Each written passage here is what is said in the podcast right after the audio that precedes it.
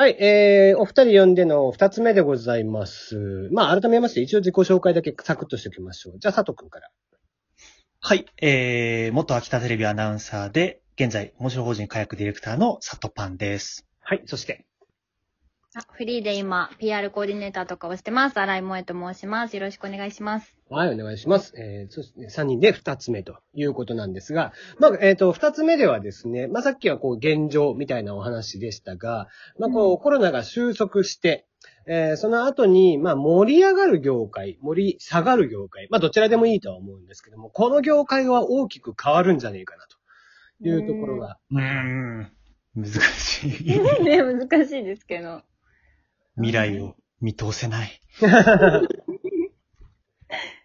うだろなんかもう、なんだろうな、二人に振っといてなんだけど、でもまあ先にじゃあ自分から話をしとくと。はい僕はね、大きくは転職業界はものすごく盛り上がると思うんです。う。ああ。そうですか。ね確かに。あの、もうとにかく今回のコロナに対応ができたところ、できてなかったところっていうのが、炙り出されちゃうんで、うんだ。から今まで転職するときに、その転職の、まあ、えー企業が、あの、支援企業が、結局、基準としてなかった、こういった、えーコロナとかに対応しているのか、リモートワークとか対応しているのかどうかっていうところも転職の一つの判断基準になるのかなと思っていて。うんうんうんうんうん今、今今で全く何も対応してない会社っていうのは、まず間違いなく退職者が増えるだろうと。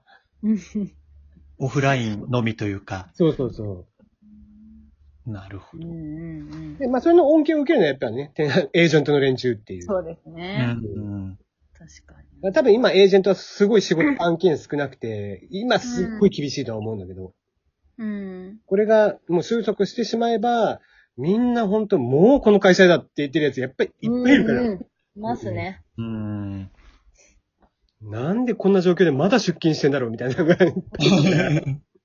まあ確かにありますね、そういうの。働き方はなんかこう、大きく変わります変わる。変わるよね。なんか、うんなんか、ツイッターとか見てても、もうこれ、営業所費いらねえんじゃねえかなっつって、全部リモートにしようみたいな会社もやっぱりあったりするもんね。う。うんん。うんあり方が変わりますね。今までこう、日本の企業って割とこう、まあ、同じ場所にいて、あの、なんだろう、曖昧なまま進んでいくというか、まあう、ん先輩の見よう見まねとか、あの、役割とか目的っていうものをなんかもう、もっとこう、ちゃんと言語化して、あの、当てはめていかないとリモートで仕事できないっていうことになんか気づいたというか、なんもうち言葉にする力が必要になってくるなっていうのは思う。うんうん。確かに。ねまあまあ、ね、萌えちゃんなんかもうすでに、あの、それを、まあ、見越したわけではないけども、フリーランスになって。本当です。もはや見越したみたいな感じになっちゃったっていうのなんですけど。でもどうだろう変わる。まあ、業界っていう言い方があれかわかんないですけど、結構やっぱメンタルヘルスというか、うまあそういうところの部分の業界はやっぱりあ盛り上がざるを得ないって言ったら変なんですけど、うんまあ働き方改革と連動して、やっぱりこう、まあ今のコロナの自粛期間とかでやっぱこう自分探しじゃないですけど、自分と見つめ合う期間がやっぱり必然的に増えたっていうのもあって、まあなんか何を理想として生きてきたんだっけとか、まあ何、あれこんな時間この会社にそれこそ 投資しててよかったんだっけとか、家族とのあり方とか、やっぱりいろいろ考えたときに、まあプラスになってる人もいれば、なんか自分を見失う人もいたりとか、なんかそういう時にやっぱまあコーチングじゃないですけど、何かそのやっぱり今オンラインカウンセリングが増えたりもしてることもあるので、まあ今まで結構日本ってこうカウンセリング受けるイコールこう病んでて良くないことだみたいなのがあったと思うんですけど、結構海外とかで言う、そのまあ、いわゆるケアをするというか予防的な意味で、日々この自分のこう、心チェックみたいな意味合いでのメンタルヘルスっていう業界がこう、デフォルトになってくるのかなみたいのは思ったりはしますね。うんうん。まあ話をね、聞いてもらうだけみたいなのも本当はあったりするのに、なんかいかんせんね、どうしてもこう、ねうん、メンタルヘルスって言うと、どちょっとなんか、えー、みたいうん、みたいなところがね、日本人はあるから。な思いがちなとこが。結構やっぱり家でずっと一人でいるっていうのはかなりメンタル的にきついーそうですね。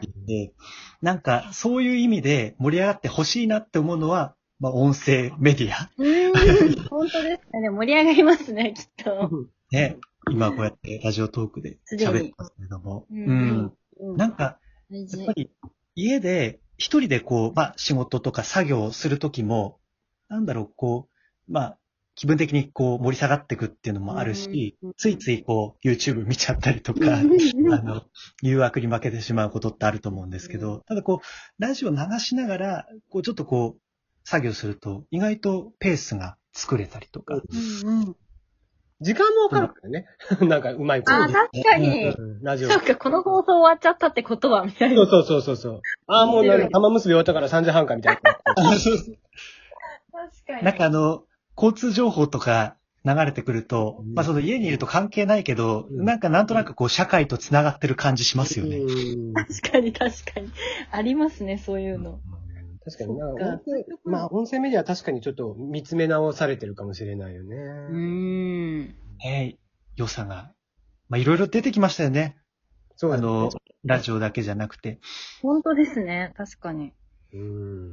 まあ今なんか改めてやっぱ、まあ音声もですけど、まあより聞き、やっぱりながら聞きできるというか、まあ、いろんなことしながらでもいいっていう意味では、やっぱり耳だけ傾ければいい音声っていいなと思いつつ、ライブ配信業界も、まあなんだかんだね、配信者の人もめちゃめちゃ増えてるってうん。言ってて、なんかやっぱりそういうのも、まあ私も便乗してやってみてる人なんですけど、うんなんかやっぱ人すごい増えたなっていう感じはありますね。聞く人も増えます。めちゃめちゃ増えたよねうん。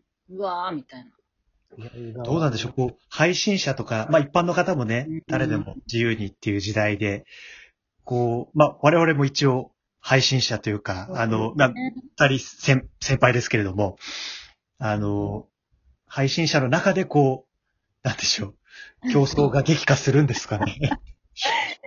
いや、でもなんか、結構そのなんか働き方とかと同じかもしれないですけど、なんか結構、万人に受けなきゃいけないとかっていう発想がだんだんなくなってくるのかなっていうのはあって、うんなんかまあ別にコアな50人のファンで支えられてればそれで OK みたいな、なんかテレビに出てればすごいとかっていう感じでもなんか評価軸というかがすごい変わってきそうな感じはするんで、なんか50人とか100人ぐらいのこうコアファンを抱えた人がいっぱいいるみたいな感じになるのかなって思ったりはしますね。まあね、あのーまあちょっとなくなっちゃったけど、ポルカとかがね、えあの、一うん、そうですね。あのまあミニマム、ミニマムのクラウドファンディングと言えばいいのかな。うん。そういったものとかで、えーまあその人を直接支援するみたいなの。うんうん。ラジオトークなんかでもこう差し入れっていう機能があるにはあるんだけど、まああんまりいまいち使われてないのかな。うんあ使われてんのかな？どうかな？ただまあ、そうです流通額はやっぱり少ないとは思うんで。差し入れされたことないかもしれない。ちょっとまだ。えー全然よ、こっちも。だから、まあ、まあ、まあ、あれはね、あの、萌ちゃんと俺はこう、そのあたりで一番わかりやすい例をよく知ってるんだけど、慎太郎たりっていうのがやっぱりボイシーにいて、新太郎たりさん。あいつなんかもう、まあなんか自分のコミュニティをもう完全に作り上がってるね。うんうん。うん。確かに。ああいう、でも、そうですね。だからちっちゃいなんかオンラインサロンみたいな感じのことは、ファンコミュニティみたいのはいっぱいできそうですけどね。うん。そうか、大勢の中で目立つというよりは、うん。こう、集団をこう、作っていくっていう。まあもともとね、こう、スカーアイドルなんか似たようなことをオフライン、うん、オフラインではやってて、ただそれがね、あの今、こう、ライブでできないからっていうので、まあファンコミみたいなのがこう、サイトがあったりうんうん。うん、あの、実際、オンライン上でそういうことができたりとかしていくっていう流れっていうのはだんだん出てくるような気がして、ね。なんか、オンラインサイン会とかっていうのもよくあってて、なんだそれみたいな。オンラインサイン。何すんだろう、オンラインサインみたいな。よくわからん。なんだろうね、なんか PDF かなんかにして送るんですかみたいな感じなんだけど。確かに。電子署名です。ちょっと、ちょっと気にはなってるけど。仕組みがわかりましたよ。でも確かに今オンライン、何でもオンライン化してるのもなんかそれはそれで、すごいですよね。なんだろう、こう、面白いよね。あの、ネットがこう発達してくるにつれて、こう、だんだんとこう、人の関係性って希薄化していったかなって思いきや、やっぱり何かしらこうして誰かと繋がってたいっていうので、こういうコミュニティとかが盛り上がったりだとか、音声配信が盛り上がったりだとか、動画が盛り上がったりとかするじゃん。いや、今逆に僕、このコロナ期間になって友達が増えるっていう現象あうーん。起きてて、これは興味深いですよね。ーあの、まあ、ツイッター、まあ、この、テリーさんからもツイッターで声かけていただいて今日の、この、うんうん。なってるわけですけれども、ね、なかなか今まではね、リアルでつながりのない人とこそうだよね。うん。そうですね。確かに。だからあれですね、なんだっけ。ちょうど、あの、私もめちゃめちゃ一時使ってましたけど、マッチングアプリ？うんうんうん。う。はいはい。需要がめちゃめちゃ上がるっては確かにわかるなと思って。なんああ。か誰かがいないとっていうのを今のこのタイミングって余計感じるじゃないですか。うんうんまあだからこそ、まああと結構その、お互いの配慮のし仕方がいい基準になるみたいな、そのうんうん例えば、ビデオ通話するにしても女の子はいろいろ用意しなきゃいけないのを、なんかこう、え、心がけてくれて、最初はじゃあ電話から何分か電話しようかから始まるとか、うんなんかそういう、逆にこう段階をこう経ながら、密度を深めていけるからこそ、なんか成就した時に結構、こう質の高いマッチング度合いなんですけど、内面に入っていくから、実はすごく、あの、成熟度というか、あの、うん。ね、まあ結婚、それゴールっていう言い方はちょっと変だけども、う結婚っん。ていう目標に対して、あの、割と、こう、スムーズに行きやすいっていうのはあるみたいうん。最近あの、ネトフリで、あの、ジレンマっていう、な。うん。あの、うん。作品があるじゃないですか。はいそれに近いっていうか、あの、ま、テラスハウスみたいにうん男女が、なんかこう南の島に集まってあ、でも、絶対キスしちゃダメとか、絶対、あの、エッチしちゃダメっていう、うんなんか、恋を育むみたいな。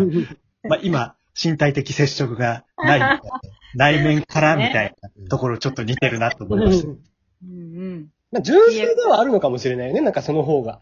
うん辛かったですね。うんなんか俺昔からその出会い系って言われてた時代から別に否定は全然してなかったんだけど。そうですね。全然、より高まりそうっていうそうそうなるほどね。感じです。